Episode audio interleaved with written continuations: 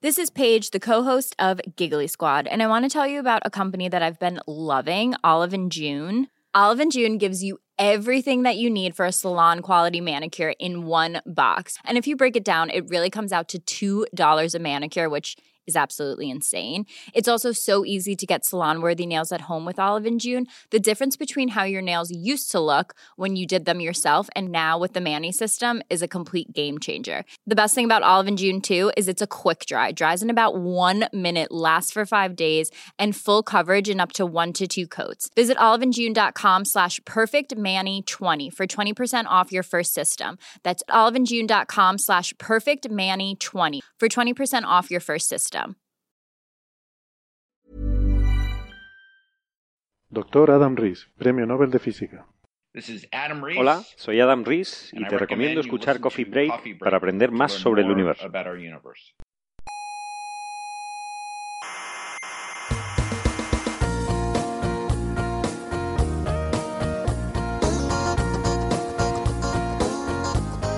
Aquí comienza Coffee Break, la tertulia semanal de la actualidad científica. Solventaréis hoy todas las dudas acerca del universo que se ha formulado la humanidad desde el principio de los tiempos. Ah, Pregunto. no, todas, todas, no. Oh, vaya tertulia.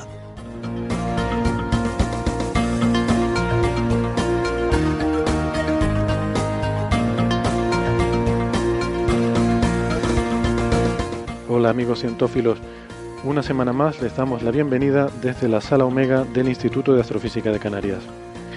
Les habla Héctor Socas y vamos a empezar la tertulia científica semanal de Coffee Break, Señal y Ruido, y hoy eh, con un episodio especial que la verdad me hace mucha ilusión.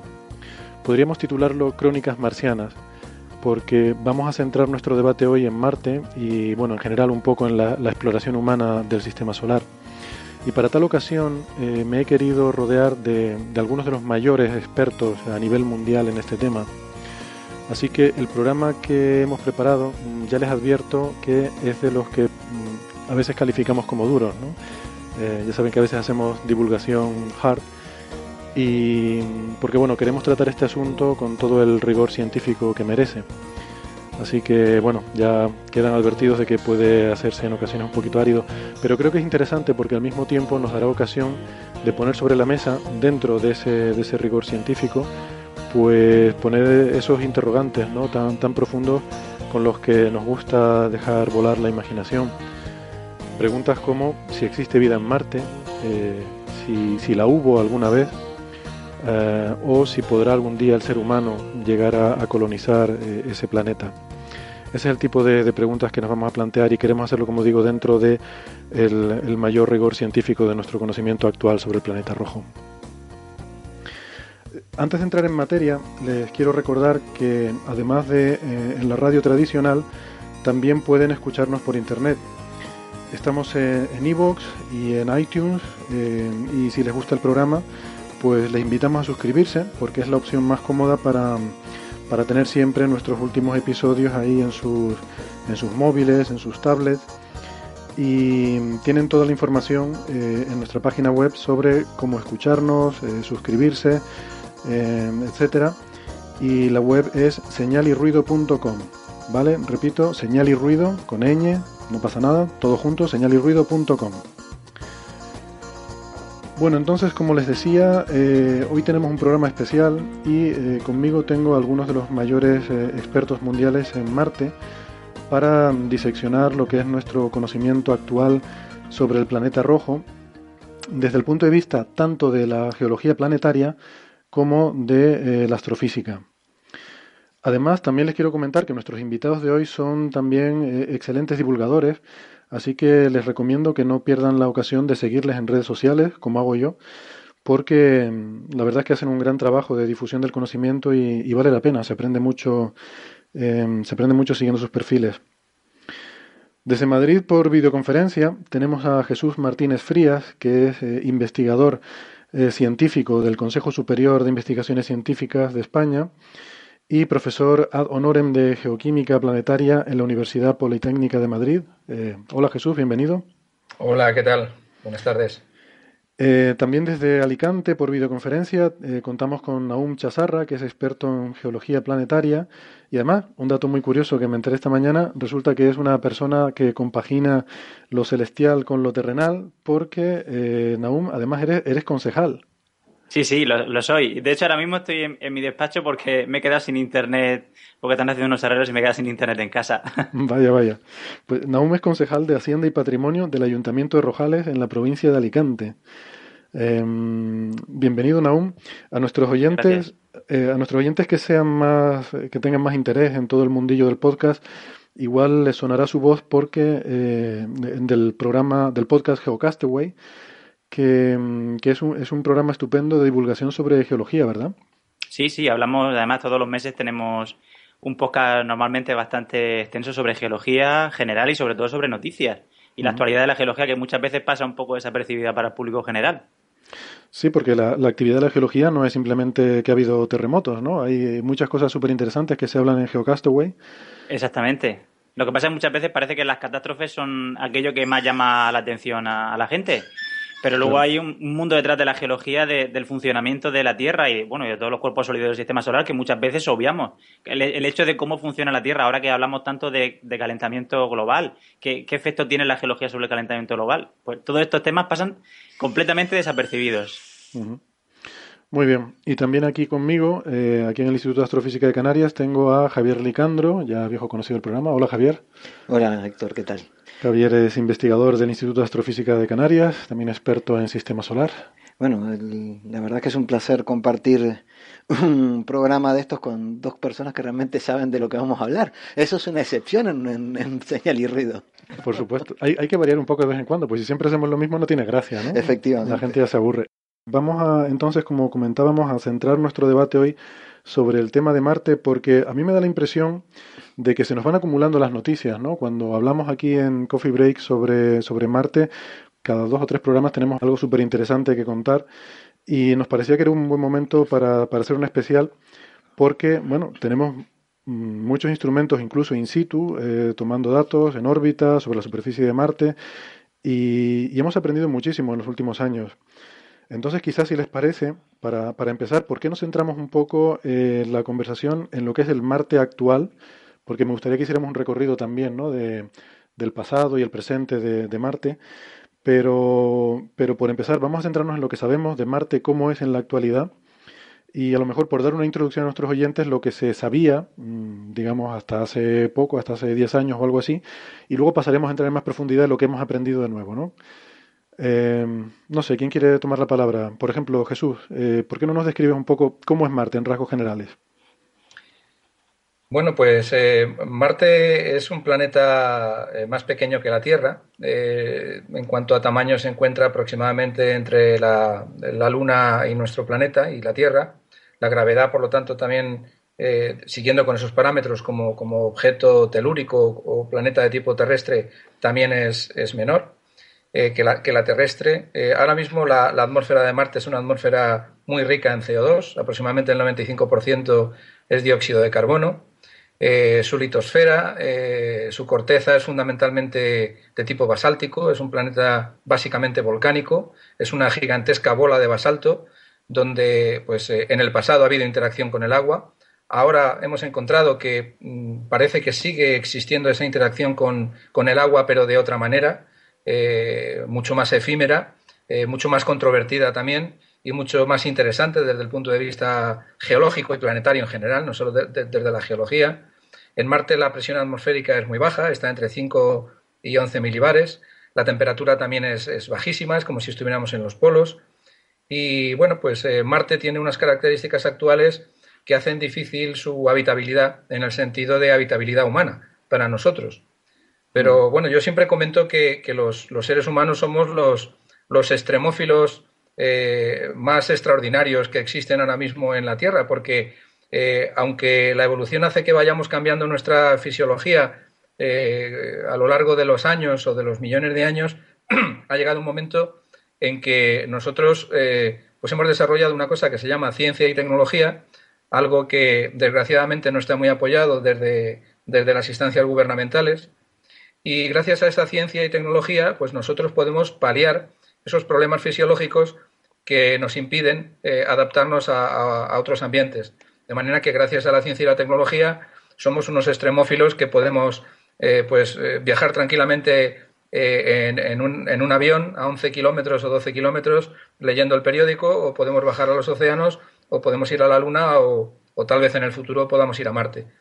Por ello yo creo que, Marte, volviendo al principio de, tu presentación en cuanto al tema de habitabilidad, yo creo que, eh, aunque la habitabilidad no se corresponde con las características necesarias para, nuestra vida común, eh, pero sí nos permite, de acuerdo con las características que tiene actualmente y no las, pasadas, que ya hablaremos más adelante, sí nos permite en el futuro pues, pensar eh, en, la posible, en el posible envío de misiones tripuladas. Hombre, me, acabas de cambiarme, Jesús, toda la visión sobre los extremófilos, ¿no? Siempre pensando en bacterias, este, eh, eh, seres muy sencillitos, adaptándose, sobreviviendo a cualquier circunstancia, y es verdad, parece que lo que estamos en el otro extremo, y no solo en política, parece que también en esto los extremos se juntan, ¿no? Sí, sí, sí, es verdad, es curioso, ¿no? Pues porque, sí, probablemente el ser humano es, el, ser vivo que conocemos que a más ambientes diferentes se ha, conseguido adaptar y ha conseguido eh, y ha conseguido lograr, aunque sea a base de esta tecnología que ha desarrollado. Y entonces, eh, una de las cosas quizás ¿no? que llama la atención sobre Marte, eh, a lo mejor no los podrías comentar tú, Naum. bueno, yo voy dando paso aquí a uno y otro simplemente porque al, al tener a algunos conferenciantes, o sea, al tener algunos invitados por teleconferencia, pues quizás pues mm, para que para que puedan intervenir todos pero pero vamos que siéntanse libres de interrumpir en cualquier momento de, la conversación para apuntar cualquier cualquier cosa que deseen. Eh, que otra de las cosas que llama la atención sobre Marte es que sin, em, o sea, en Marte vemos eh, signos claros de una actividad geológica, además una actividad muy importante hasta el punto de que el volcán más grande que conocemos en el sistema solar está en Marte, eh, en fin, grandes cañones, rasgos geológicos eh, muy impresionantes y sin embargo eh, a día de hoy es un planeta pues prácticamente inactivo completamente, ¿no? Em, entonces una de las cosas que hemos sabido desde hace tiempo de Marte es que su pasado geológicamente como planeta ha sido muy diferente a lo que es el Marte de la actualidad. En particular era un planeta mucho, mucho más activo, ¿verdad, Naum? Pues sí, la verdad es que una de las cosas que más nos sorprenden cuando miramos a la superficie de Marte es que vemos que ha sido una superficie que ha tenido una gran actividad geológica en el pasado. Como bien comentaba, pues tenemos el sistema de valles más grande y más profundo del sistema solar, tenemos el volcán más grande del sistema solar. Sin embargo, ahora lo miramos y su superficie está totalmente cubierta de cráteres. Los cráteres yo siempre comento que son como las arrugas de los planetas, ¿no? Cuanto más cráteres tiene una superficie, pues normalmente una superficie es más vieja y menos se ha renovado. Pues eso es lo que pasa en Marte. Pero claro, también eh, tenemos que darnos cuenta que el tamaño de Marte quizás ha sido uno de los factores que más a, la hora han influido de acabar con su actividad geológica, por lo menos con su gran actividad geológica hasta por lo menos ahora.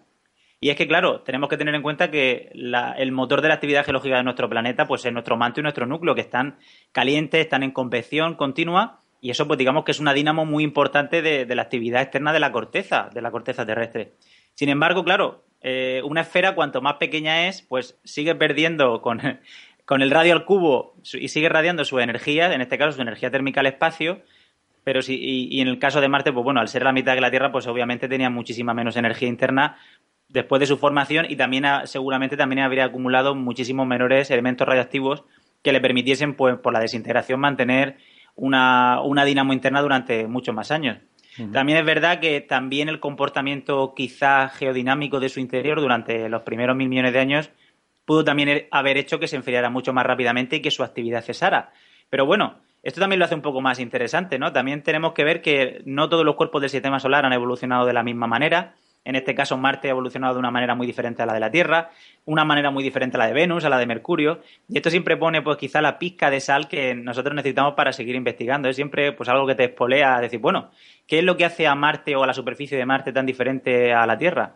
Y sobre la actividad interna, la próxima misión que se va a posar sobre su superficie, si todo va bien, la misión InSight, va a llevar un sismógrafo que nos va a permitir un poco intentar averiguar cómo es de verdad la estructura interna de Marte y si todavía hay pues algún tipo de actividad geológica que pueda producir terremotos, en fin, a ver qué pasa realmente en el interior de Marte y si realmente está tan frío como parece. Yo por, aclarar un poco, cuando eh, la relación que hace Naum entre ese calor interno del planeta y la actividad geológica se debe a que para que tengas esa actividad geológica necesitas tener un, manto fundido, de manera que el movimiento de ese material fundido... Fundido y eh, en convección. Y en convección, o sea, un movimiento continuo, pues eso dé lugar a movimientos de, de, la corteza, ¿no? Y esos movimientos de la corteza son los que, los que acabamos percibiendo como terremotos, volcanes, etcétera. Claro, exacto, pero no solamente en el caso de, bueno, de una corteza de roca como la conocemos tradicionalmente, también esto ocurre en los, en los cuerpos que son helados, en los cuerpos de hielo ocurre exactamente mm, procesos muy parecidos. No tiene por qué ser una, corteza silicatada o un, o, un, fundido silicatado, puede ser prácticamente cualquier composición que pueda estar de una manera pues plástica, viscosa y una superficie y una corteza pues más rígida. lo, interesante de, la actividad geológica pasada de Marte, que además es bastante pasada, ¿no? la, actividad grande al menos, eh, es que es la concentración de la mayor parte de la actividad cerca del Ecuador y en uno de los hemisferios. Sí. Este, quizás este, ustedes que, saben más del tema nos pudieran comentar un poquito qué pasó allí, porque algo muy gordo tiene que haber pasado para que se generara todos los gigantescos cráteres que están asociados a esa gigantesca falla que, que, tenemos en, en, Marte, ¿no? Pero si quiere, Jesús, ¿quiere comentar tú algo o...? Bueno, yo, eh, ese es un tema interesante, pero si me permitís, me gustaría subrayar en relación con lo que habéis comentado al principio, eh, eh, la componente que relaciona la habitabilidad con la actividad geológica del planeta. No quería que pasáramos al otro aspecto porque yo creo que este es muy interesante, ¿no? Y, y es cómo eh, la geología no solamente nos habla de la, geodinámica o, de la actividad planetaria pues de, dentro a afuera y de lo que ocurre, ¿no? sino que pues todos los modelos parecen indicar que ese parón geodinámico que, que, ocurrió en Marte hace ya miles de millones de años, pues eh, ha sido eh, responsable probablemente de la pérdida del campo magnético, responsable probablemente por ello también de la transformación de la atmósfera desde una atmósfera más densa a una atmósfera pues eh, como es en la actualidad.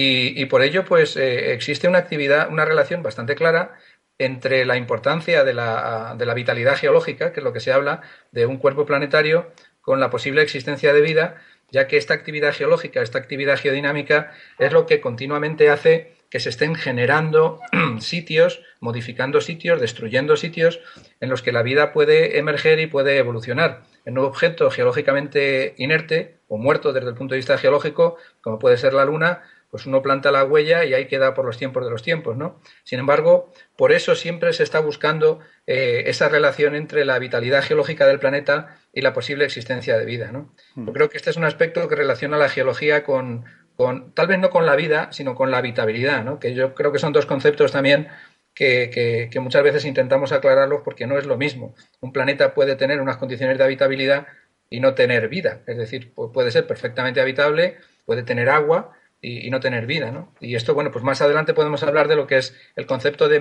geomarcador y el concepto de biomarcador, que son dos temas muy importantes porque muchas veces parece que nos lanzamos a la piscina ahora que hablamos con el agua, o a algunos les gusta mucho lanzarse a la piscina desde el punto de vista sensacionalista, pues hablando rapidísimamente de la existencia de vida en un planeta, incluso extrasolar, cuando yo creo que siendo rigurosos desde el punto de vista científico, pues no pasa nada por hablar de que el planeta tiene unas condiciones perfectamente habitables, pero eso no implica necesariamente que el planeta tenga que tener vida, ¿no? Yo creo que nosotros tenemos que ser los, los principales eh, eh, protagonistas, por así decirlo, de, esta obra de teatro en la que tenemos que decir mm, con rigurosidad mm, las cosas claras, porque si no puede actuar en nuestra contra también, ¿no? El decir que, pues que aquí puede haber vida o aquí puede no haber vida, porque no es lo mismo vida que, habitabilidad. Hmm. Y volviendo a la pregunta de, Javier, pues, pues es una de las grandes cuestiones que, se plantean ahora mismo, ¿no?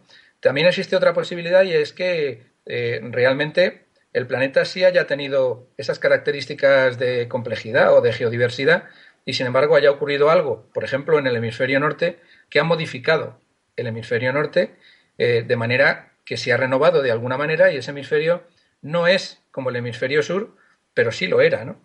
Eh, los datos que yo conozco desde el punto de vista geodinámico nos indican que en Marte existen como dos grandes placas litosféricas, parecidos salvando las distancias a la, a la, placa continental aquí en la Tierra, mucho más gruesa, que sería la zona sur, y la placa eh, oceánica, eh, mucho más fina, que sería toda la zona del hemisferio norte. Pero yo no descartaría, porque además ha habido algunos trabajos muy interesantes sobre ese tema, que por ejemplo, pues eh, un gigantesco impacto o cualquier otro proceso pues haya renovado la, la corteza de la, de la zona superficial y muchas de esas claves geológicas que había pues se han modificado y han desaparecido. ¿no? Pues es muy interesante, Jesús, todo esto que has estado comentando, porque yo creo que has tocado varios de los puntos que, que, yo tenía apuntados como cosas interesantes a debatir, ¿no? Has hablado, por ejemplo, de campos magnéticos, que es un tema que, en fin, me alegro mucho que hayas sacado tú ese tema, porque a mí particularmente me interesa mucho y además tiene que ver con mi investigación en particular, y, y la posible influencia de, de, la actividad magnética, de, de, la presencia de un campo magnético en un planeta sobre su posible habitabilidad o no. Y yo estoy de acuerdo contigo en que se habla, sobre todo en astrofísica, eh, de, habitabilidad de planetas extrasolares de una forma muy a la ligera, simplemente usando el criterio de, entre comillas, la temperatura superficial. O sea, según a qué distancia está el planeta de su estrella, que claro, básicamente es lo único que podemos medir. Por eso usamos ese criterio para definir qué planetas consideramos habitables o no pero sin embargo, hemos visto, y Marte nos pone un ejemplo perfecto, que tú puedes tener un planeta en la distancia mm, perfectamente correcta para que haya agua líquida en su superficie, y sin embargo, si ese planeta está sometido a eh, la violencia de una estrella activa y no tiene un escudo magnético que lo proteja, pues ahí no se va a poder formar vida eh, de ninguna manera, de ninguna de las maneras. Eh, Marte yo creo que nos pone un ejemplo en este sentido porque es un planeta eh, que por algunos parámetros podríamos considerar muy parecido a la Tierra y sin embargo no tiene un campo magnético. ¿no? Y esto está asociado también con esa, esa falta de actividad geológica también, ¿no? porque aquí quizás habría que explicar que también ese manto o ese núcleo eh, líquido que está en continuo movimiento es lo que produce una dinamo que es la que genera el campo magnético, ¿verdad? Mm. Entonces, todos estos temas son fundamentales. Yo creo que en astrofísica, cuando se habla de buscar planetas y buscar vida en otras estrellas, eh, claro, habría que tener este tema también en consideración, aunque obviamente es muy difícil medir em, las propiedades em, en cuanto a la actividad eh, que pueda tener una estrella lejos del Sol, no digamos ya la existencia de una dinamo planetaria en un exoplaneta. Eso ahora mismo está fuera de todas nuestras capacidades tecnológicas. Pero bueno, por lo menos habría que mantener la prudencia, como decía Jesús, y ser un poco riguroso al hablar. Pues ese era uno, uno de los temas curiosos. Bueno, no sé si querías apuntar. No, yo, mm, yo quería introducir eh, una, otra pregunta, este, que es eh, eh, sobre este tema de los geomarcadores, biomarcadores y, y, los procesos que tienen, que puedan darnos alguna idea sobre, sobre las posibilidades de vida pasada o presente en, un planeta como, como Marte. Eh, ¿Cuáles creen ustedes que han sido los últimos descubrimientos más importantes eh, en este sentido? ¿Algo que ver con el ciclo del agua quizás no sé? Claro, vamos a ver, los descubrimientos más, más recientes en, torno, bueno, vamos a hablar de la misión del Curiosity, ¿no? que quizá es la misión que ahora está más de moda porque es la que más actividad tiene.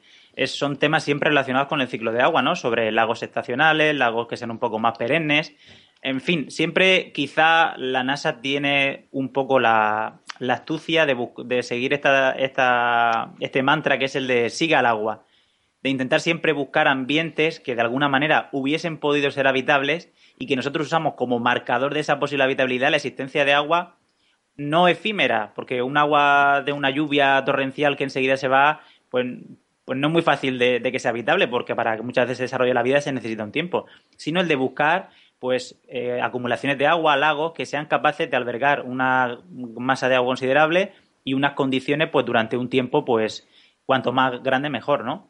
En el caso del, del cráter Gale, donde ahora se encuentra el Curiosity, bueno, se han encontrado pues restos de arroyos, se ven los conglomerados ahí con sus rocas redondeadas que bajan desde, desde, bueno, desde las laderas del propio cráter, casi cuatro kilómetros de altura, con bastante redondeo, que se ve que han sufrido un proceso de transporte pues relativamente importante se ven pues esos especies de deltas, se ve, bueno, vemos unas, unos sedimentos finos que, que, tienen que haberse acumulado pues relativamente poco a poco, vemos unas laminaciones, en fin, se ven marcadores que pudieran indicar que ha habido pues eh, cuerpos de agua más estables, pero claro, El problema muchas veces está en datar cuándo ocurrieron estos, cuándo aparecieron estos lagos. Aparecieron muy en la primera parte de la historia geológica de Marte, aparecieron un poco más tarde, aparecieron todavía más tarde, porque claro, dependiendo de eso y de la presencia, pues, como hablaba también muy bien Jesús, del campo magnético, pues las condiciones de habitabilidad pueden ser muy diferentes.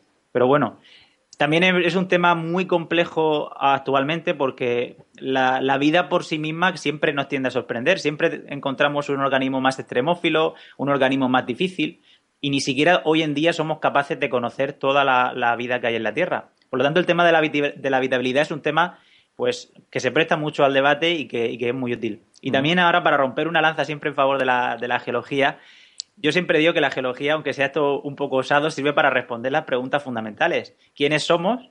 Mm, pues eh, ¿cómo, ¿cómo, hemos aparecido aquí y a dónde vamos?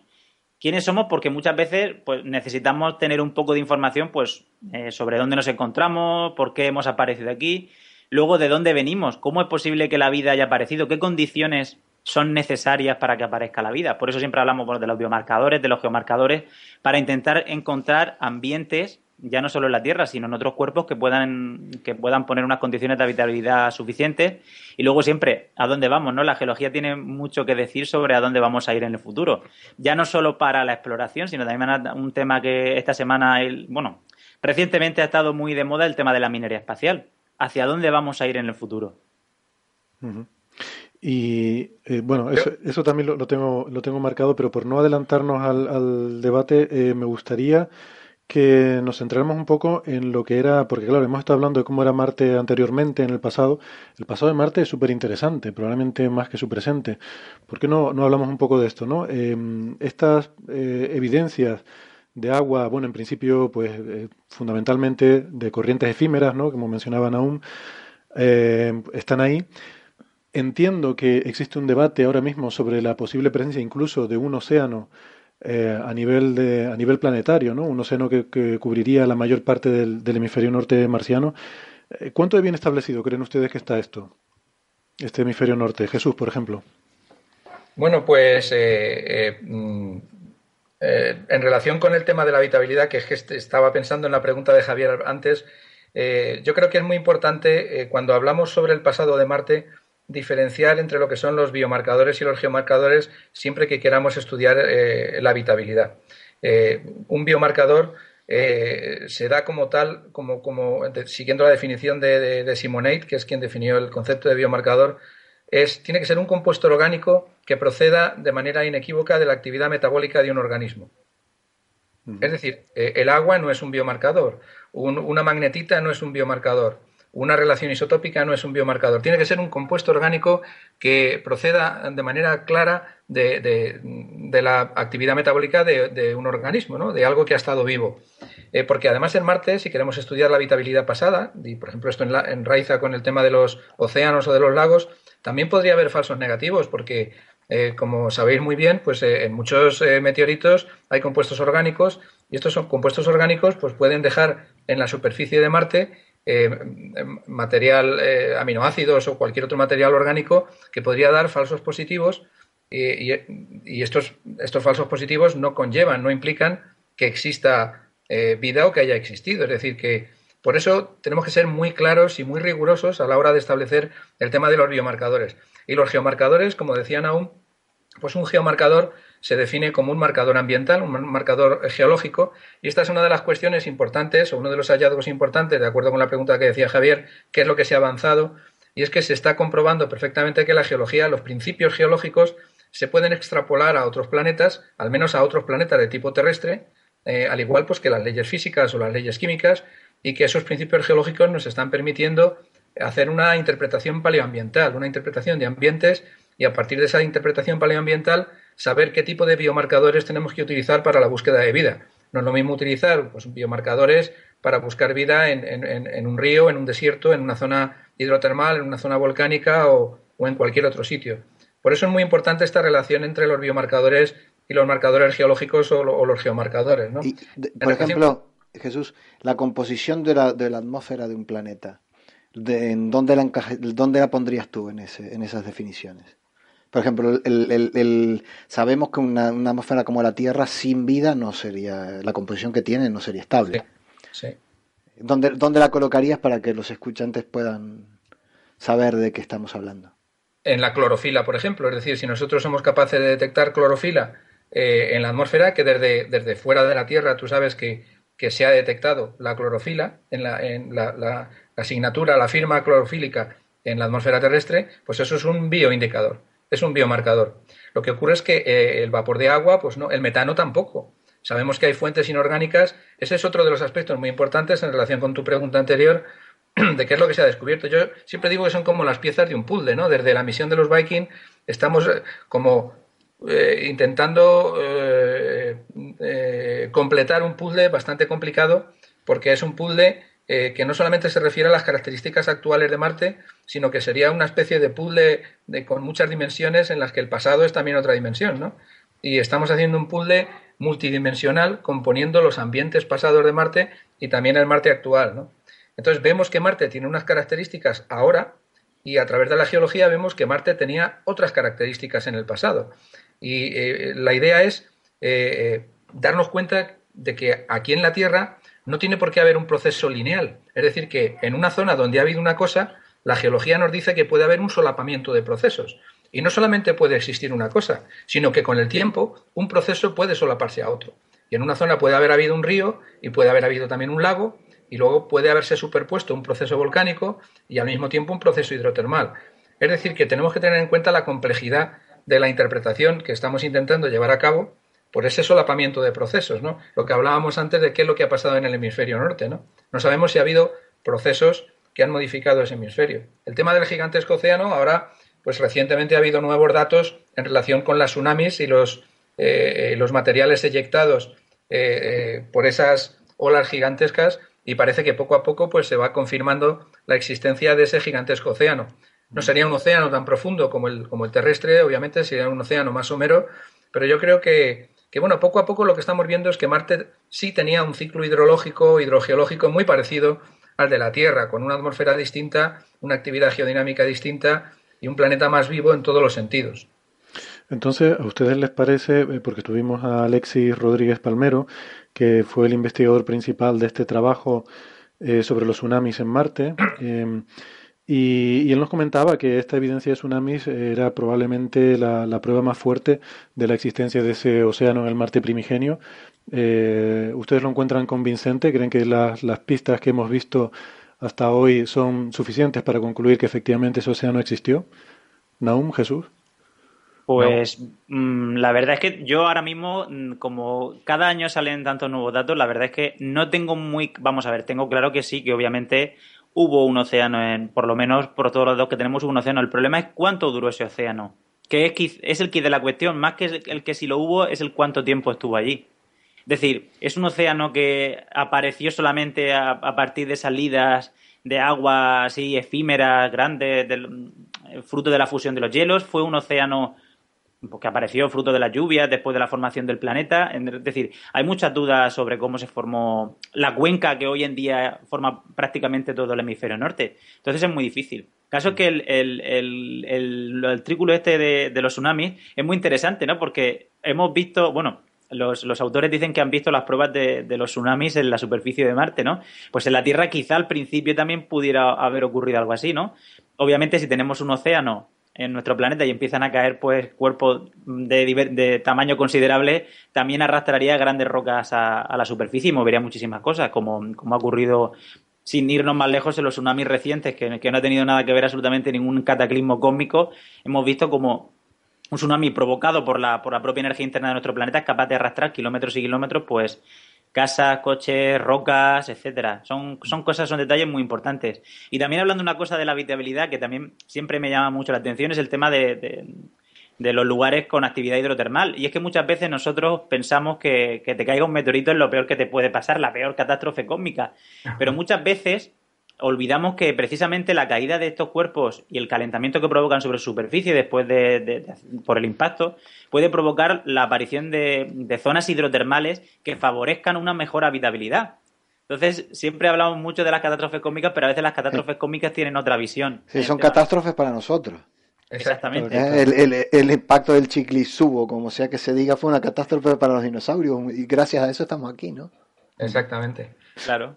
De hecho, aquí en la Tierra tenemos ejemplos de lo que dice Naum. Aquí, por ejemplo, en Suecia hay conjuntos de cráteres de impacto, eh, como el cráter Siljan, por ejemplo, mm. eh, que tiene asociada una red de, fracturas y esa red de fracturas, el impacto lo que ha hecho ha sido removilizar los, fluidos que había en la corteza en ese momento, movilizarlos a través de esas fracturas y ahí han generado yacimientos hidrotermales, eh, mineralizaciones hidrotermales. Por eso los cráteres de impacto son zonas privilegiadas para, para, el, aterrizaje en Marte. No es una casualidad de que se elijan cráteres de impacto, pues como el cráter Gusev o el cráter Gale, como zonas para exploración en Marte. Hay varios factores que, bueno, pues que, nos llevan a, seleccionar estas zonas, aunque la selección de las zonas implica congresos y workshops donde todo el mundo pues, nos atacamos ahí ferozmente para saber. Al final siempre mandan los ingenieros, porque los ingenieros lo que quieren es que eh, eh, la sonda vaya a un sitio plano y que no se, que, no se rompa al aterrizar. ¿no? Un sitio seguro, ¿no? que se mueva, ¿no? Eh, pero bueno, los científicos siempre intentamos ir a sitios cada vez más complicados, más complejos, donde haya muchas cosas, pero finalmente siempre se imponen los ingenieros, bien hecho además, y dice, bueno, luego que se mueva, ¿no? Los cráteres de impacto, por ejemplo, pues eh, cuando nosotros queremos saber qué es lo que hay pues bajo tierra, lo que hacemos es un sondeo, o hacemos lo que llamamos nosotros una, una cata, una calicata, y eso nos permite profundizar un poquito en la corteza, ¿no? Y esto, eh, un impacto lo hace de manera natural. El impacto lo que hace es que desmantela de manera natural la parte de la superficie, de manera que cuando entra el rover eh, eh, podemos viajar a lo largo del espacio y también a lo largo del tiempo, ¿no? Y también lo que decía Naum, el hidrotermalismo asociado también genera sitios donde ha habido removilizaciones de fluidos. Esos son dos factores muy importantes que hacen que los cráteres de impacto meteorítico o que la importancia de los meteoritos y los cráteres de impacto en la exploración de otros planetas. ¿no?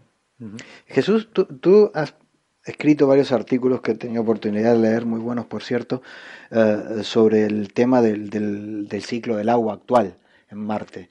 Y creo que ciertamente es verdad que, bueno, que, que haya agua o no haya agua parece ser este, el santo grial y tampoco es que sea el santo grial, pero Cuéntanos un poquito, ¿qué es lo que tú ves allí de, crucial, de importante? Algunas investigaciones en las, que hay, en las que hay grupos españoles metidos, con instrumentos españoles metidos. Este, y, y, eso que nos dice de lo que está pasando hoy y si se puede asociar con lo que ha pasado en el pasado con el ciclo del agua en Marte.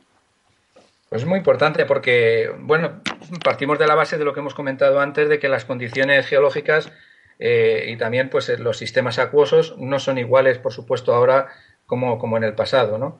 Eh, recientemente ha habido un trabajo, el año pasado yo tuve la oportunidad de, participar en un artículo que además fue portada en Nature Geoscience, tuvimos esa suerte, no sé si pasará alguna vez más en la vida, pero, pero bueno, ya con una por lo menos no está nada mal, en la que bueno, pues encontramos que había una ciclicidad, un, un, ciclo del agua en la vertical entre el día y la noche. De manera que en el regolito de Marte, en, el, estamos hablando del Marte actual ahora.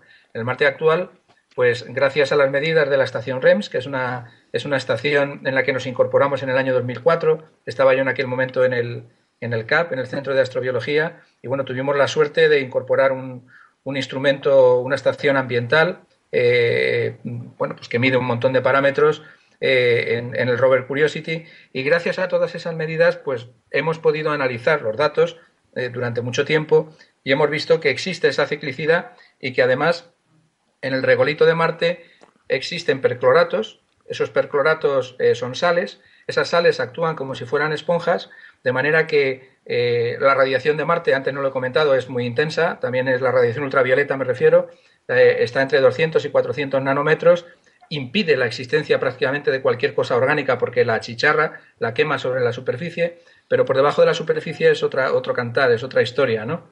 Y lo que, lo que detectamos es que había una absorción de vapor de agua de la atmósfera hacia el regolito durante la noche y luego eso se secaba durante el día.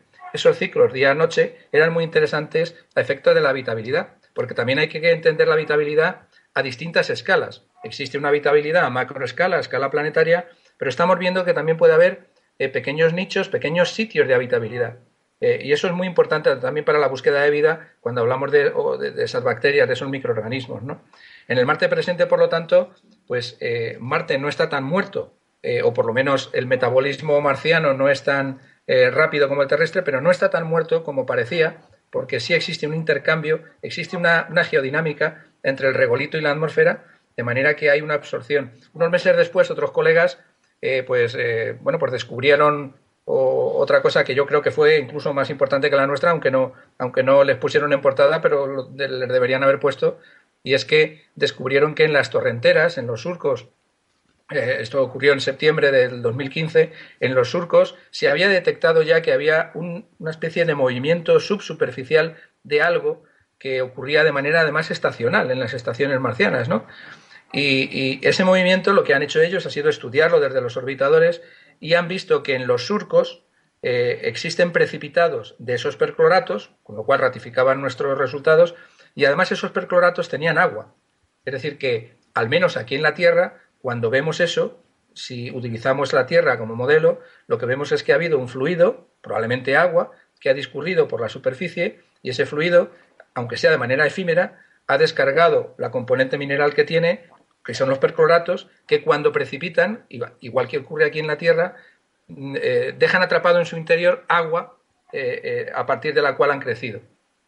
Y por eso pues, se ha detectado esos percloratos en las torrenteras. Ahora, si esos percloratos proceden solamente de fuera adentro o si hay algún tipo de solución acuosa, alguna salmuera sobresaturada en profundidad o algún movimiento incluso hidrotermal. Eso no lo sabemos. Incluso pueden ser las dos cosas. Podría haber movimiento desde la Tierra, o sea, desde la atmósfera al regolito y también desde abajo hacia arriba. ¿eh? Pero eso todavía no se sabe. Yo creo que esos son los dos descubrimientos más interesantes en cuanto a lo que podríamos llamar un ciclo del agua, aunque tal vez es un poco presuntuoso hablar de ciclo, ¿no? sino una dinámica del agua actual en Marte, que no sería como el agua antigua, claro, como decía Naum, pues eh, hemos visto que hay conglomerados que implican una energía y unos sistemas eh, pues importantes ¿no? Con, con, agua. Otra cosa importante que se ha visto es que en las soluciones cuando están muy sobresaturadas en percloratos, el agua eh, cuando está muy sobresaturada en percloratos se puede mantener de manera líquida en la superficie de Marte a temperatura extraordinariamente baja incluso a temperaturas de 50 y 60 grados bajo cero, es posible mantener el agua líquida en la superficie de Marte. Esto es el mismo efecto que los anticongelantes de los coches, ¿verdad? Exactamente. Pues, pues muy interesante, sí. Recuerdo que hablamos de esos trabajos el año pasado eh, aquí, en, aquí en la tertulia y, y los estuvimos debatiendo. Entonces, eh, vamos a ver, por mm, eh, ir un poco al, al, big picture, ¿no? A mí una cosa que me llama mucho la atención sobre Marte y su evolución es que da la impresión de que el Marte primigenio era un planeta mucho más habitable que el actual. O sea, estamos hablando de un planeta que tenía una atmósfera mm, bastante más densa que, que la actual. No sé si comparable a la de la Tierra, no sé si eso se sabe o no. Ahora Ahora les preguntaré a, Jesús y Naum. Em, pero este planeta, eh, debido a esta ausencia o, a que se enfrió más rápidamente que la Tierra y perdió esta actividad que tenía, perdió este magnetismo, fue bombardeado por eh, las eh, fulguraciones solares y acabó perdiendo esa atmósfera que tenía y sus condiciones de habitabilidad se hicieron mucho peores. Con lo cual, eh, bueno, dos preguntas. La primera, si esta imagen mental que yo tengo es más o menos correcta o no. Y la segunda, ¿es posible que en Marte encontremos en algún momento vida extinta? ¿Es posible que el Marte primigenio eh, reuniera las condiciones en las cuales la vida surgió, pero que esa vida ya, eh, ya no existe? No. Pues vamos a ver, esa, esa última pregunta tiene un, poco de componente de, de giro copernicano, ¿no? A mí me gustaría efectivamente que, mm, bueno, obviamente todavía no tenemos las herramientas, ¿no? Pero llegar en algún momento y descubrir que efectivamente en Marte se formó, pudo también formarse vida como en la Tierra, ¿no? Lo que pasa es que yo creo que eso nos pondría un poco patas arriba porque la vida sería igual, sería diferente. ¿Qué, condiciones, qué forma, qué... Bueno, es, es, una pregunta muy... A mí me parece muy complicada, pero muy interesante. Y sí, yo creo que en algún momento sí que puedo tener las condiciones. Por lo que hoy sabemos, si efectivamente hubo cuerpos de agua que realmente pudieron estar durante mucho tiempo en la superficie, si hubo zonas con muchísima actividad hidrotermal, si hubo volcanes, si por lo menos durante mil millones de años hubo una dínamo que permitió la existencia de campo magnético y protegió la, la, superficie de Marte de la radiación, de la radiación que emitía el propio Sol, pues claro que sí que es posible que existiera vida. Es más, es verdad que Marte... una, vueltita de tuerca más sobre eso, eh, porque realmente lo que estaba pensando es que en, eso, en ese sistema solar primigenio, hace 3.500 millones de años, da la impresión de que Marte era más habitable que la Tierra, es, a donde quería llegar.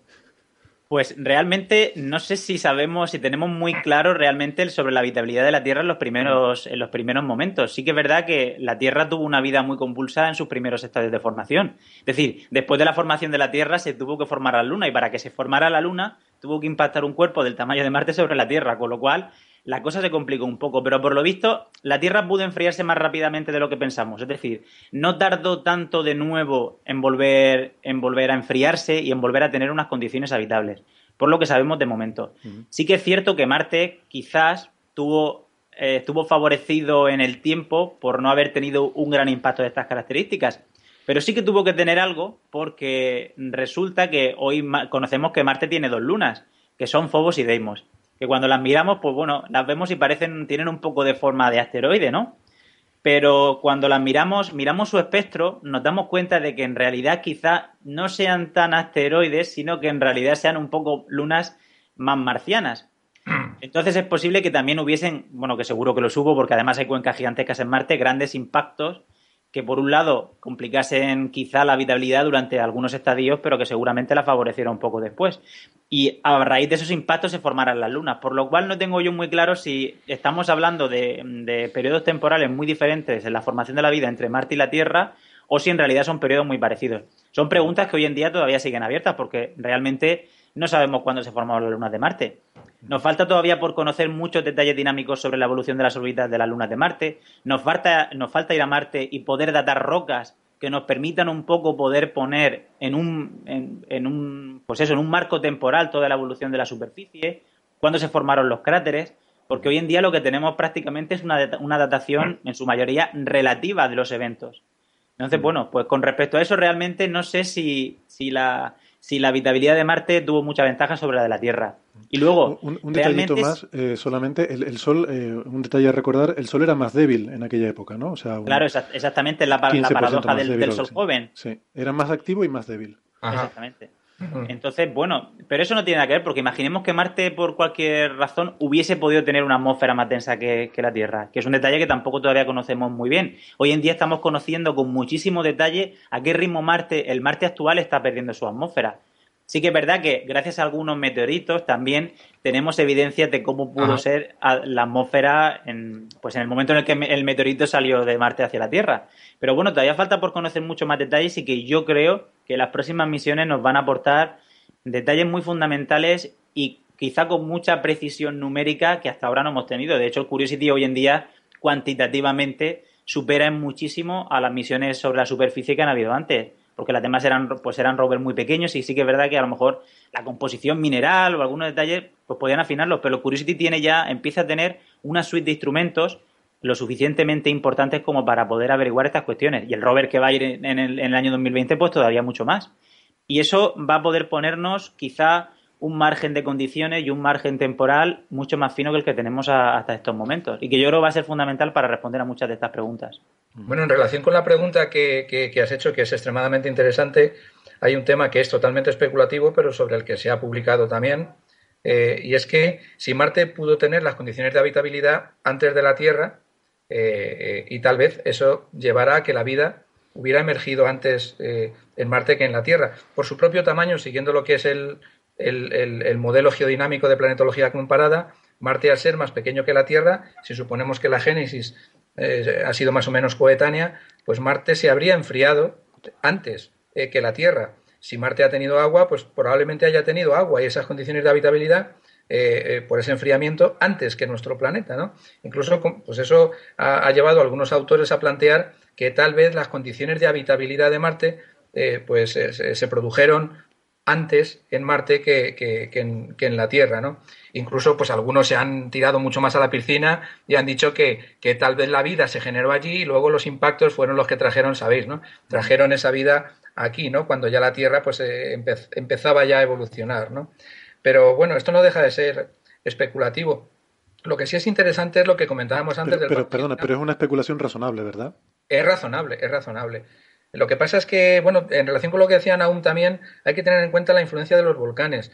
La atmósfera de Marte, aparte de la información que tenemos de los meteoritos, porque los meteoritos tienen minerales y esos minerales tienen atrapada en su interior eh, componentes volátiles que nos proporcionan información de, la atmósfera, eh, en ese momento, en esa, en esa época. También es cierto que en Marte, como decía Javier, pues hay, o como decías tú, hay volcanes enormes, había una actividad tremenda y esos volcanes tuvieron que emitir ingentes cantidades de volátiles a la atmósfera, eh, generando una atmósfera muchísimo más densa de lo que es en la actualidad, que al perder el campo magnético, pues el viento la ha tenido que ir barriendo poco a poco, como se ha visto con Maven, y, bueno, pues ahora es una atmósfera muy fina, pero todo indica que en el pasado, pues desde la actividad volcánica que estaba emitiendo eh, gases de todo tipo a la atmósfera hasta las condiciones en general del planeta, eran mucho más habitables que lo que es en la actualidad. Sin embargo, nadie ahora mismo eh, que trabaja o que trabajamos en Marte, nadie te dice que no pudo haber vida, aunque no hay evidencias, que no pudo haber vida en el pasado, ni siquiera que no pueda haberla ahora. Porque Marte es uno de los escasísimos objetos en nuestro sistema solar que tal vez pueda albergar vida. Eso no está descartado. Que pueda existir vida, no en la superficie, pero tal vez sí por debajo de la superficie. Debajo. nosotros hemos hecho unos experimentos en la cámara de simulación de ambientes planetarios, simulando las condiciones de Marte, y hemos puesto una lámpara de deuterio, eh, simulando la radiación ultravioleta, hemos puesto un detector por la parte de abajo y hemos hecho un experimento muy sencillo, y ha sido poner material parecido al material que existe en Marte, como puede ser pues polvo basáltico o jarosita o yeso de la zona del jaroso o yeso de la zona de Sorbas y ver cuánta cantidad de ese material era necesaria para hacer de escudo a esa radiación ultravioleta para que no llegara nada al, detector. Y bueno, pues eh, hemos visto, y además lo tenemos publicado, que con tan solo 300 micras de basalto ya se produce eso que se llama el shielding, ese escudo. Es decir, que no hace falta que sea una, una profundidad demasiado alta o demasiado grande para que una posible comunidad bacteriana pueda sobrevivir pues a un milímetro o dos milímetros bajo la superficie. Sí, de hecho nosotros en, algún podcast hemos pasado, hemos apostado dónde se encontraría vida antes y mi apuesta ha sido Marte o Titán, antes que en exoplanetas ni nada por el estilo. La evidencia clara de vida este, esa ha sido mi apuesta, por supuesto que no es más que una apuesta Vamos a de un Lego. Eh. No, no, no. pero, es razonable, es razonable. Vamos a, vamos a reeditar la apuesta, venga. Eh, tiene dos partes, tiene dos vertientes. Primero, ¿encontraremos antes en un exoplaneta o en el sistema solar? Esa sería la primera, la primera apuesta. vamos, vamos a hacer la ronda, Javier. Yo ya te lo dije. El sistema solar. Marte. Naum. Yo creo que en el sistema solar porque las herramientas que tenemos hoy en día son mucho mejores para el sistema solar que para esos planetas. Muy bien. Eh, Jesús. También. Mm, bien, yo. Además la va, la va a encontrar Jesús. Aunque. Después te preguntaré por Exomar. Va a, ir, va a ir él en persona allí con una pala. Bueno, no va a ir él, pero va a mandar cacharros, así que. Pero no, está lejos de ir él. Yo, quería replicar, aunque estoy, estoy de acuerdo, mi apuesta en el mismo sentido, eh, quería replicar el comentario de Naum en que efectivamente el sistema solar está más cerca y tenemos mejores herramientas, pero exoplanetas hay muchos más. Con lo cual la estadística está a favor de los exoplanetas, ¿no? Pero bueno. Yo quería, yo quería eh, vamos a pegar una, pequeña discrepancia con Naum eh, sobre Fobos y Deimos. Eh, Fobos y Deimos son claramente condritas carbonáceas y la tiene complicado porque Marte, la corteza marciana es basalto. Difícilmente sean restos de una colisión, por lo menos no de la corteza marciana. Bueno, pero eso todavía se está, se está discutiendo. Sí que es verdad que eh, lo que vemos en el espectro choca un poco, pero ¿cómo explicarías, por ejemplo, la captura de esos dos cuerpos en órbita alrededor de Marte y una eh. órbita, digamos, tan ecuatorial y tan circular? es que depende, de cuándo no me, no me contestes ahora, después de la publicidad. Bueno, perdón, después de la apuesta. Eh, porque la segunda parte de la apuesta era, ¿encontraremos vida antes en Marte o en alguno de los satélites, como por ejemplo Europa o Encelado, en el sistema solar. Y ahí es donde discrepábamos más, porque yo, mi apuesta era en, Europa, en los océanos eh, bajo el hielo de Europa. Y creo que tú, Javier, decías que en Marte, ¿verdad? Yo creo que va a ser más fácil en Marte porque tenemos simplemente porque tenemos más cacharros trasteando en Marte que bueno, pero tendrá que, estar, o sea, para, aunque tengas más cacharros, si no está no la vas a encontrar. Bueno, ya, ya, yo, yo, creo que seguramente estamos encontrando vida en, sitios increíbles en la Tierra, que seguramente menos extremos que, que en lo que podemos encontrar bajo la superficie de Marte. Entonces. Muy bien, Naum. Yo creo que también vamos a encontrar, si hay efectivamente vida, vamos a encontrarla mucho antes en Marte. No, solo porque ahora. No, lo, de si hay, ese condicional no vale. La apuesta es: ¿la encontraremos antes en Marte o en algún otro sitio? seguro que en Marte. Seguro. Estoy, estoy convencido. Antes que en Europa o en Celado. Sí, porque las herramientas que tenemos, bueno, Marte está mucho más a mano. Ya partiendo de esa base, cualquier otra, pues ya es mucho más difícil de, de pensarla, ¿no? Porque ir a Europa cuesta muchísimo más, cuesta allí hay que llevar instrumentos, pues con un desarrollo tecnológico mucho más elevado que el que tenemos ahora, porque ya sabéis que ahora no podemos llevar máquinas gigantescas, no podemos llevar un Curiosity a Europa, ni podemos llevar un submarino a Europa. Sin embargo, a Marte sí que podemos llevar, que además tenemos ventanas de lanzamiento cada muy poco tiempo, sí que podemos llevar misiones cada vez más avanzadas y además usarlas precisamente de prueba y de y quizá de un primer paso antes de ir a un lugar más lejano. Ya, la, diferencia que yo veo es que en Marte hay que buscar esos nichos mm, casi que recónditos y ocultos, hay que ir con la pala y excavar, mientras que me da la impresión de que Europa es un mundo mucho más homogéneo, de forma que si hay vida en Europa no hace falta irte a ningún sitio escondido, sino vas allí cerca de uno de esos glaciares, pones, mm, sacas un, eh, un tubo de ensayo de, material de ese y si hay, hay, y si no, pues no. Pero bueno. Pero tienes que llegar hasta, hasta el agua, ¿eh? Que es lo difícil. Sí, sí, sí, es difícil, efectivamente. Pero bueno, mm, misiones a Europa habrá, ya hay una. Eh, ya hay una de la NASA que está en fase de diseño, se ha definido ya la instrumentación incluso. Así que, mm, bueno, esos serán los siguientes pasos, entiendo, ¿no? en la exploración del sistema solar. Pero nos falta Jesús, nos falta su opinión.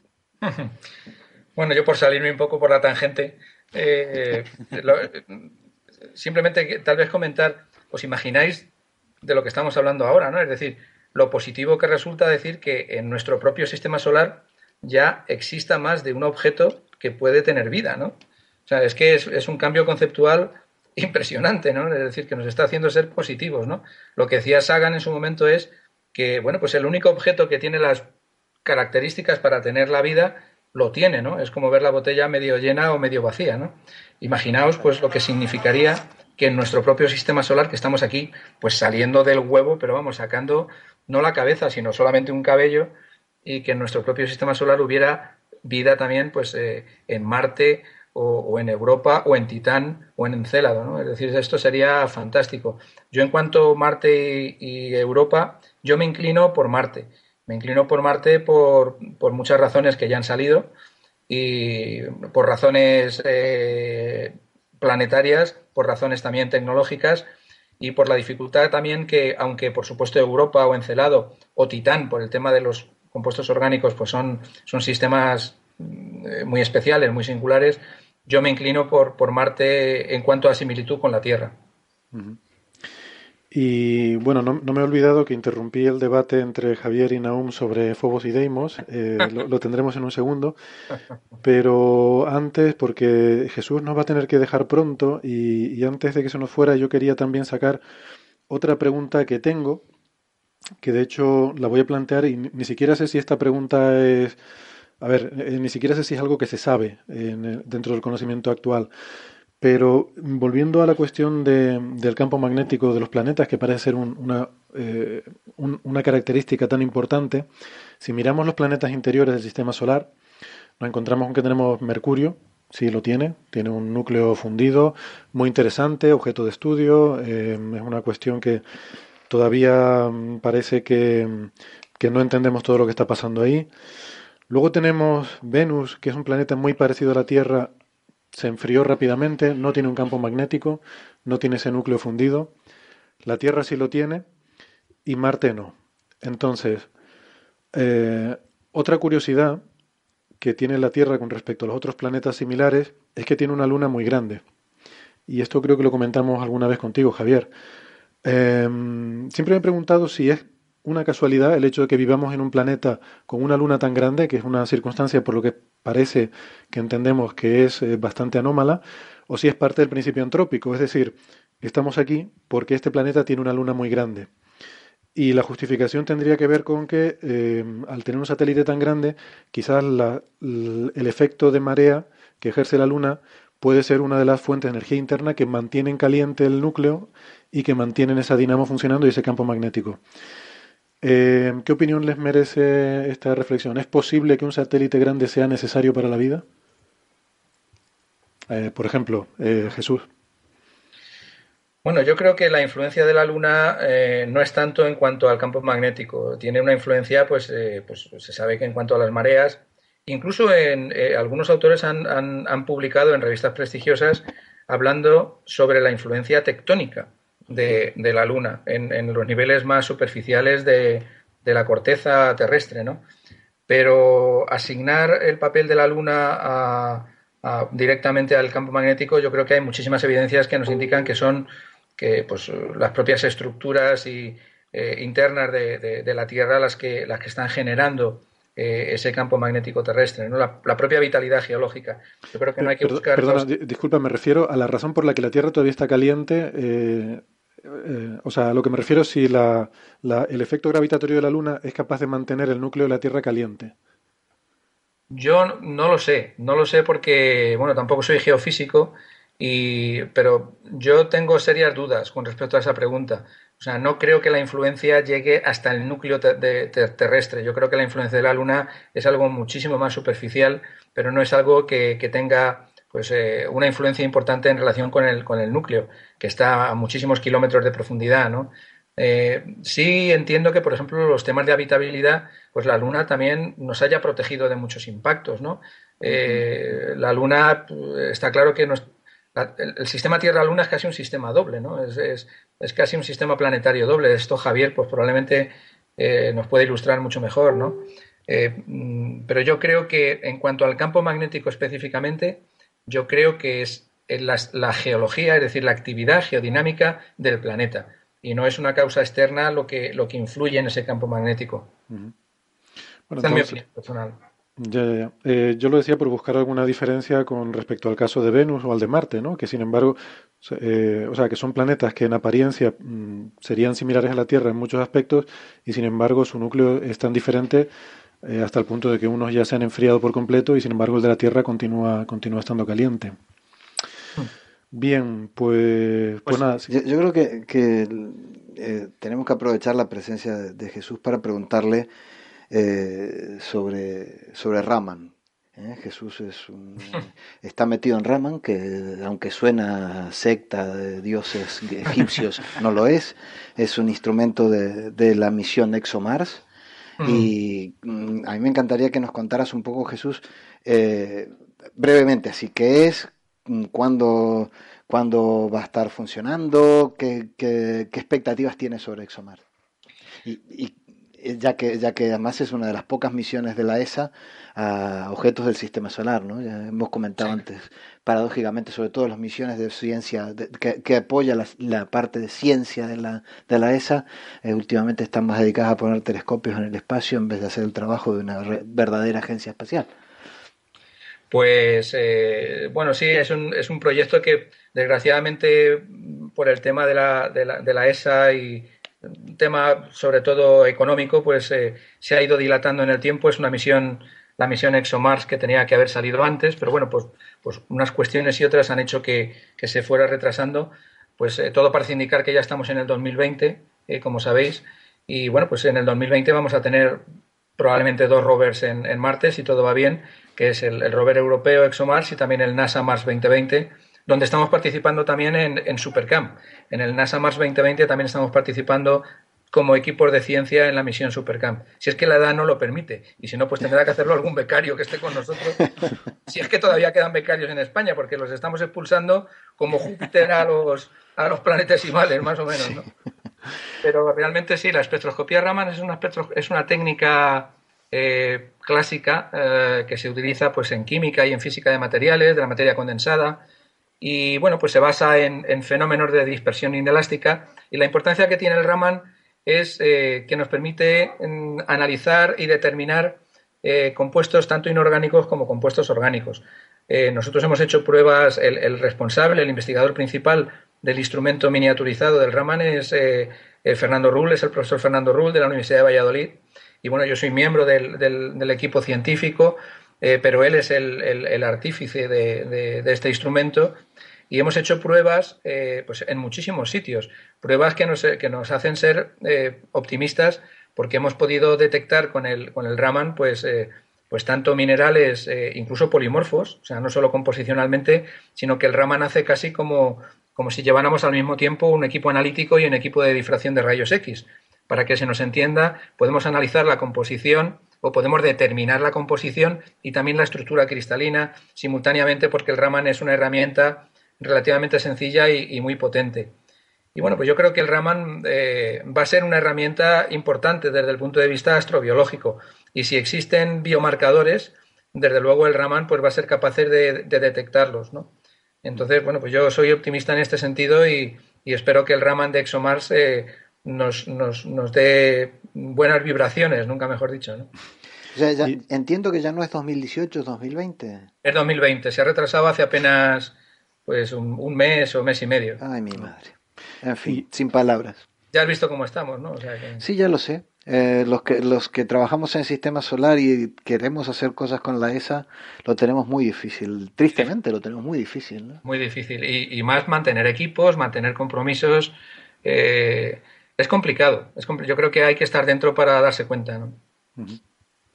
Y eh, hablando de ExoMars, eh, hubo este, esta polémica ¿no? sobre si había explotado el, cohete Proton que lo había puesto, que, lo había lanzado.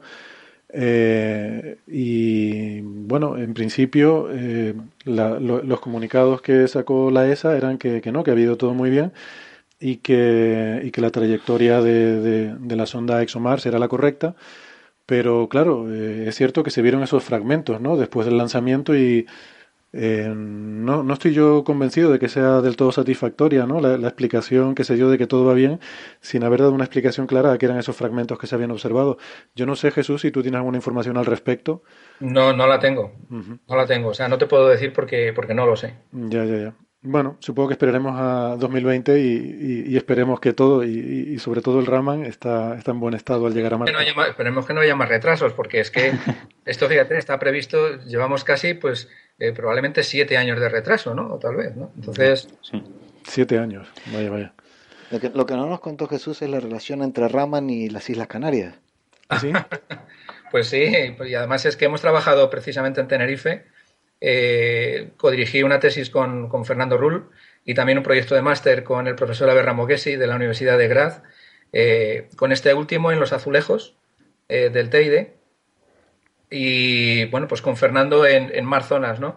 Y hemos encontrado cosas muy interesantes, es decir, el Raman te permite pues detectar las fases minerales, detectar las fases que tienen agua en su composición, que tienen oxígeno e hidrógeno, detectar los compuestos orgánicos, y lo que hemos visto es que, bueno, pues eh, Tenerife, eh, ahora mismo, por ejemplo, estoy trabajando en, Lanzarote, pero Canarias, yo siempre he dicho que, no solamente tiene un cielo maravilloso para hacer astrofísica, sino que es una plataforma eh, geológica extraordinaria para trabajar, desde luego, desde mi punto de vista, mucho mejor que Hawái, por su geodiversidad, para trabajar en, geología planetaria, ¿no? Y lo estamos comprobando ahora en Lanzarote y Tenerife también, o sea, en Tenerife también en la Luna, ¿eh? Es decir, incluso en los asteroides, porque eh, no sé si sabéis, hace poco pues se publicó en la Agencia Espacial Europea una noticia sobre una empresa que había construido una especie de cepillo para recolectar material de un asteroide, ¿no? De la empresa VS, ¿no? Entonces, eh, pues eh, curiosamente, cuando yo estaba en el Centro de Astrobiología, contactaron conmigo porque querían muestrear un asteroide, un asteroide de tipo carbonáceo, probablemente Javier sepa de lo que estoy hablando, y en ese asteroide, pues antes de muestrear el asteroide y construir el, instrumento para hacerlo, querían hacer pruebas con algo parecido aquí en la Tierra, ¿no? Entonces contactaron conmigo para que les fabricara un simulante de, de asteroides. Yo lo que hice, lo, primero que pensé fue, pues, ver la composición de todos los meteoritos, eh, de todas las condritas carbonáceas más parecidas al asteroide que se quería muestrear, y con todo eso, con material directamente mantélico en Tenerife, por ejemplo, o parecido a los basaltos mantélicos y material de estándares minerales, pues fabricamos un, un material, un simulante asteroidal y ese simulante pues es el que se ha utilizado también para el tema de los asteroides. Es decir, que Canarias está sirviendo eh, no solamente para las pruebas y la paleointerpretación, la interpretación de paloambientes, sino también para, para este otro tema, eh, que es la fabricación de simulantes eh, tanto asteroidales como lunares eh, o como marcianos.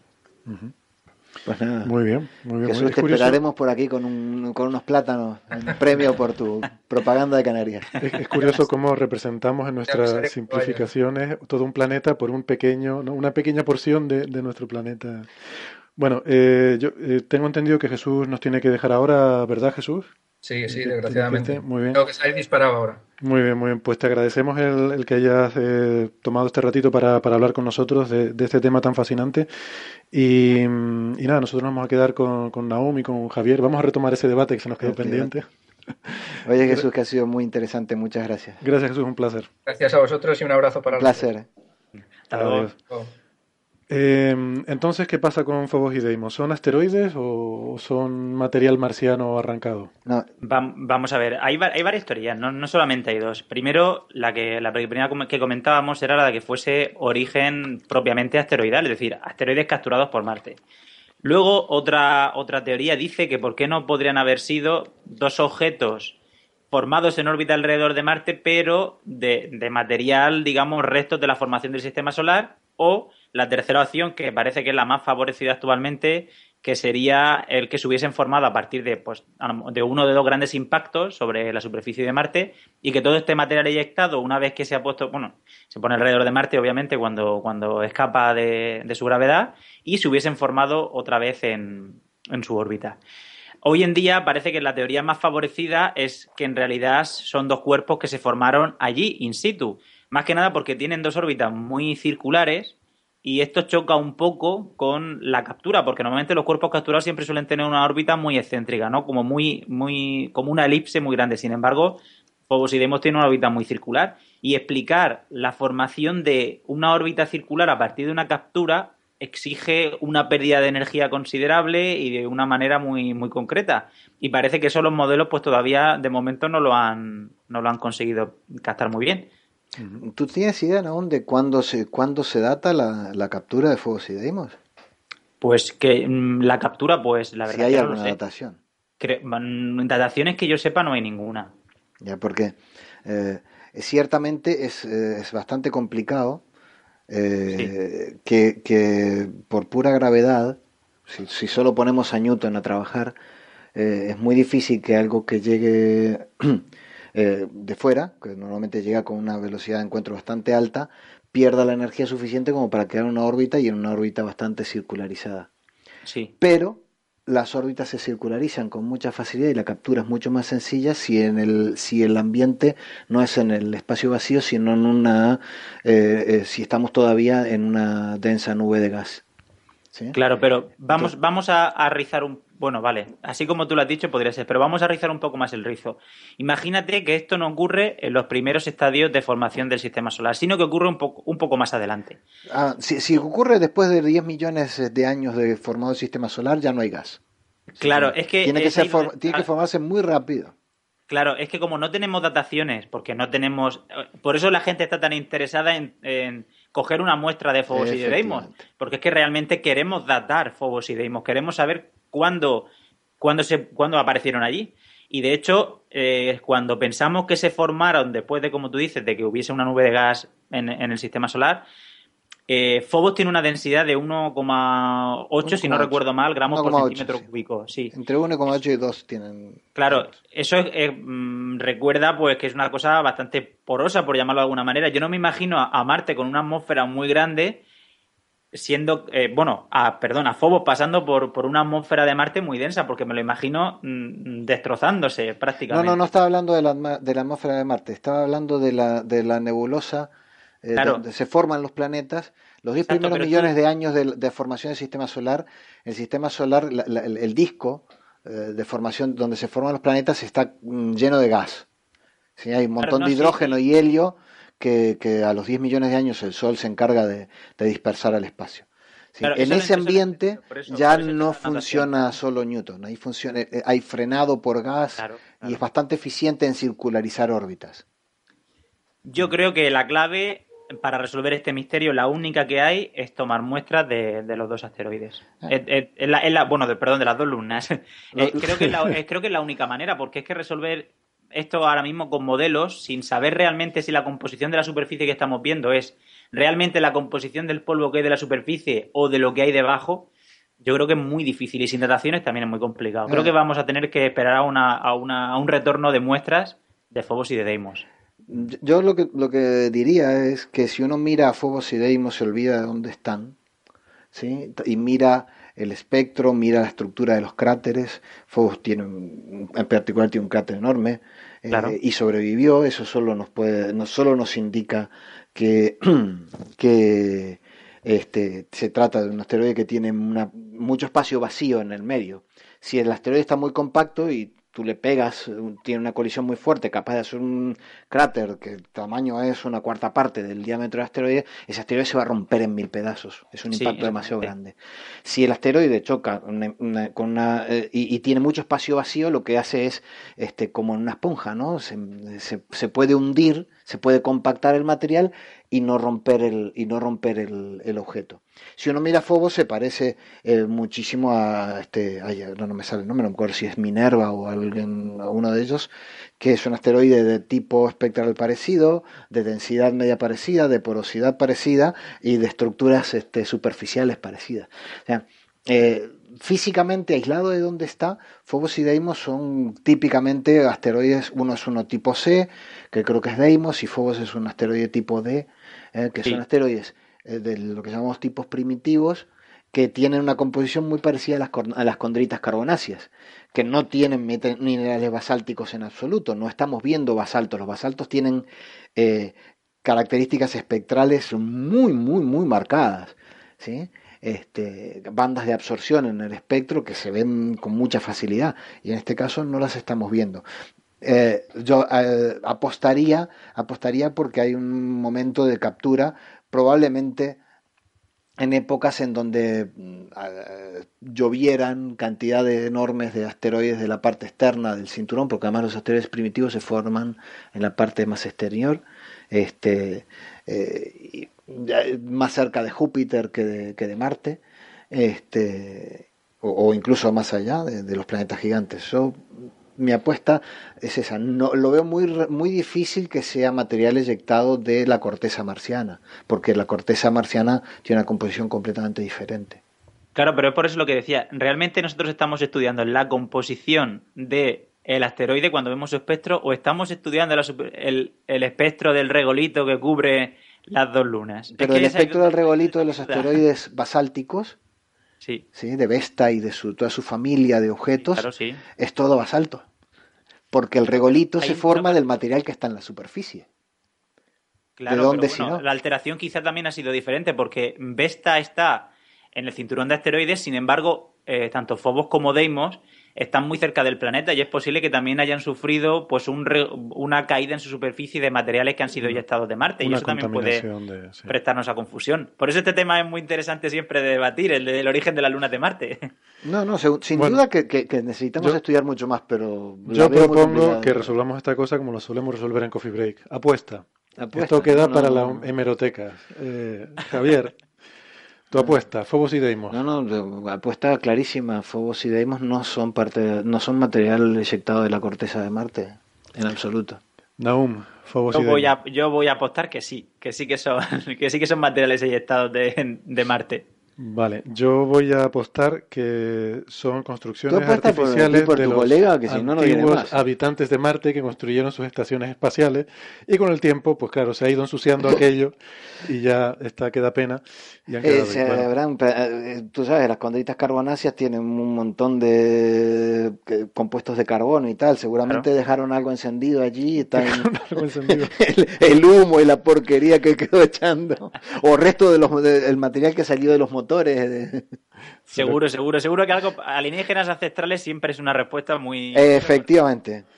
Bueno, eh, igual, que, igual que si cuando vayamos a explorar por debajo de la, de la superficie de Marte, nos daremos cuenta finalmente que la cara y las pirámides que hay allí son en realidad las, las, compuertas de los hangares donde salen las naves marcianas. Las naves alienígenas.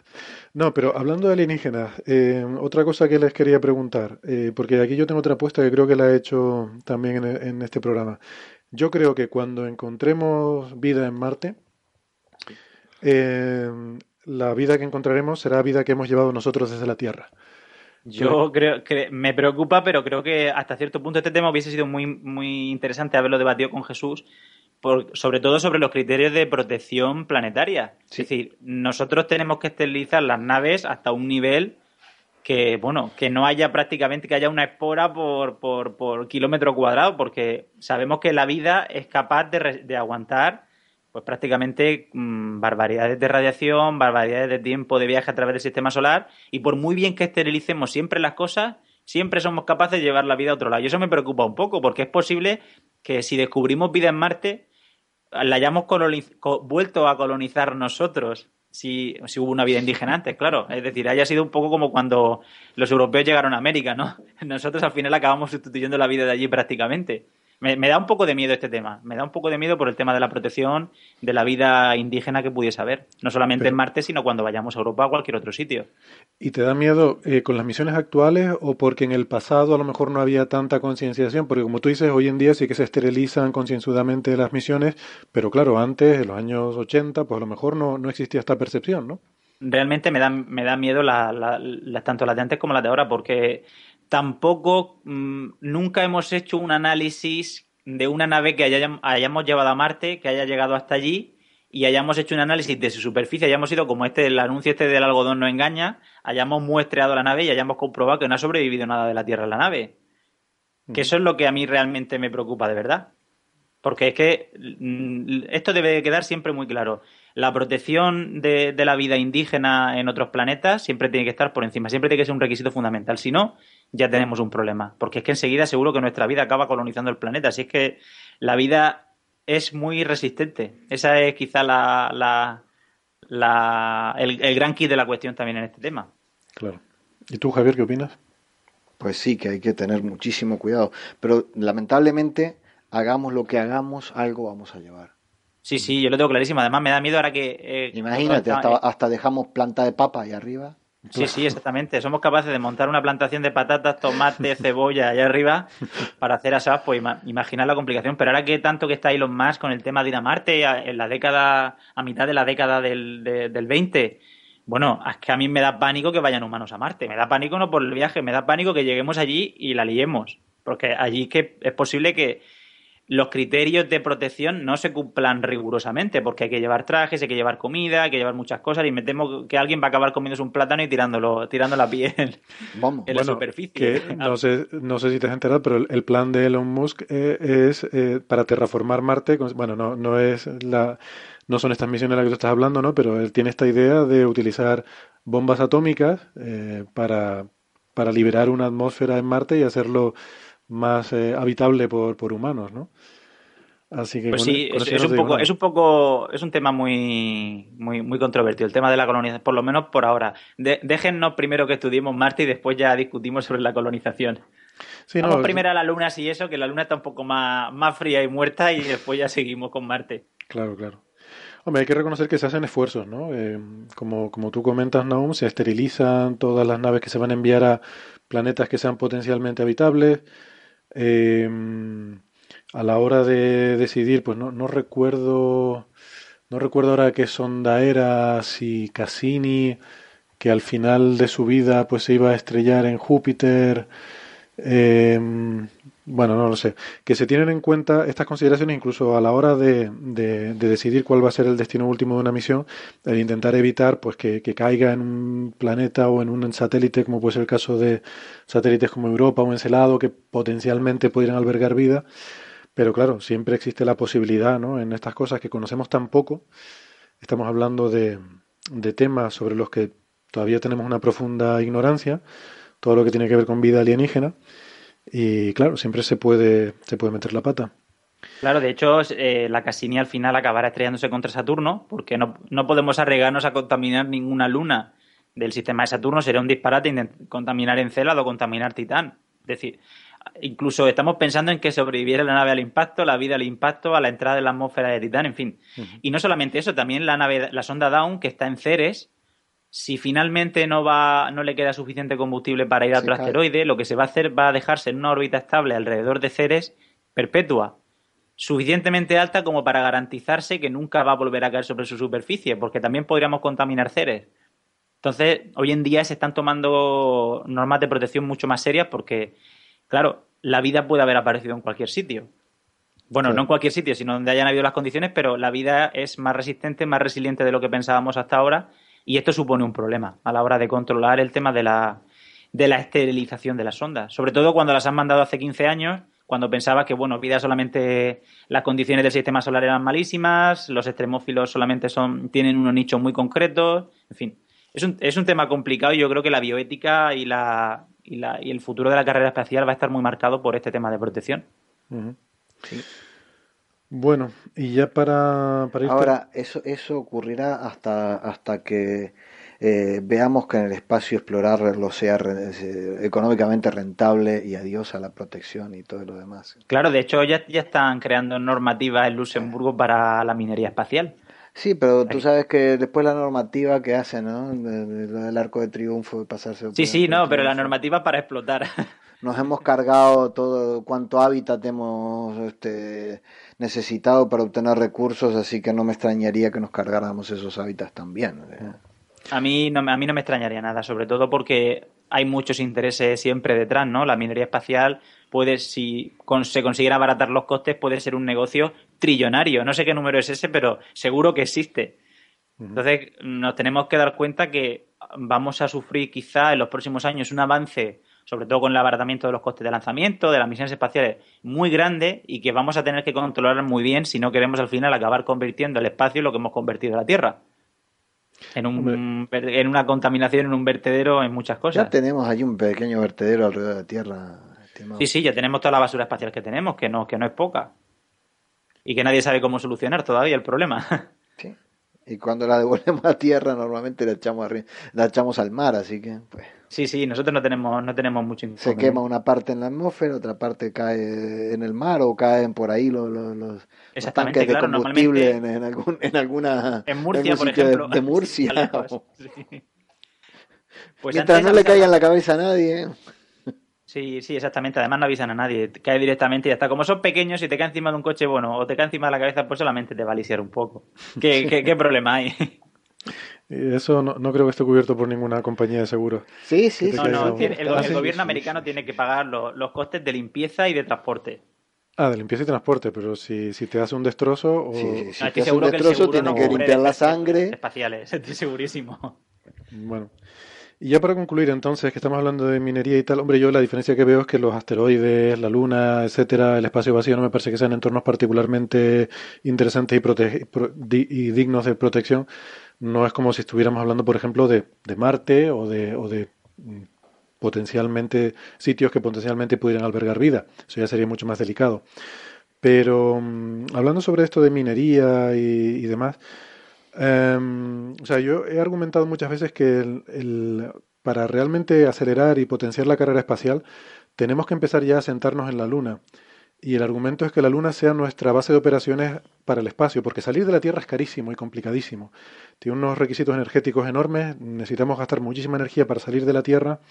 Entonces, creo que el futuro de, de la exploración y la colonización espacial está en que la hagamos no desde la Tierra, sino desde otro sitio. Por ejemplo, mm, la Luna, que puede ser un paso intermedio entre, entre la Tierra y el espacio vacío. Claro, esto, esto no implica llevar las cosas desde la Tierra a la Luna para luego lanzarlas desde la Luna, porque entonces estamos en las no mismas. Tiene ningún sentido. No tiene ningún sentido. Eh, lo que digo es que hay que empezar a explotar la minería espacial, hay que empezar a explotar la Luna y, explotar los asteroides, fabricar eh, en el espacio, en la Luna, y desde allí lanzar. O sea, eso ya realmente nos abriría las puertas bueno, al, espacio infinito, ¿no? Eh, claro, prácticamente. Además, sería un, un, una cosa, un pistoletazo muy importante el poder establecernos en la Luna. Porque como tú dices, el requisito energético de salir de la Luna no es el mismo que el de salir de la Tierra. Porque aquí además de la gravedad tenemos la atmósfera, con lo cual las cosas se complican mucho. Y el, y el hecho de poder fabricar in situ a partir de materiales lunares, pues cualquier cosa que se necesite, sobre todo hoy en día que están mejorando muchísimo las técnicas de impresión en tres dimensiones, que ya incluso se, se fabrican toberas de cohete con técnicas de impresión tridimensional. Solo nos faltaría buscar los recursos básicos, digamos, un poco la materia prima para poder hacer realidad este sueño. Pero claro, para esto hace falta muchas cosas, hace falta un poco más de investigación, más de voluntad política, quizá un poco también eh, inventar nuevas maneras para que todo esto sea rentable, no solamente económica, sino socialmente. Todavía faltan muchos muchos puntos oscuros para resolver en el tema de la, de la exploración futura del espacio. Bueno, yo creo que rentable es súper rentable, lo que pasa es que es muy a largo plazo, ¿no? Entonces son claro, de inversiones que, que, claro, tan a largo plazo es difícil que, que alguien arriesgue grandes cantidades de recursos, ¿no? Sí, sí, además estamos hablando de cantidades de muchos millones de, euros o de dólares. No estamos hablando de, de, precisamente de pecata minuta, son inversiones a 20, 30 años vista. Claro, y es algo que no va a ser rentable hasta que tú ya tengas establecida esa base eh, completamente, ¿no? Con fábricas y con todo lo que necesites. Exactamente, claro. Muy bien, pues, pues nada, yo creo que lo vamos a ir dejando por aquí. Eh, muchas gracias amigos, de nuevo a Jesús que, que estuvo compartiendo gran parte de este rato. Eh, gracias Naum, Javier. Gracias a vosotros. Un placer y gracias a nuestro oyente. Si todavía queda alguno despierto, pues gracias amigo oyente por, aguantar hasta el final. Y, y, nada, vamos a tomar un cafecito. Venga, saludos, adiós. Bueno, adiós.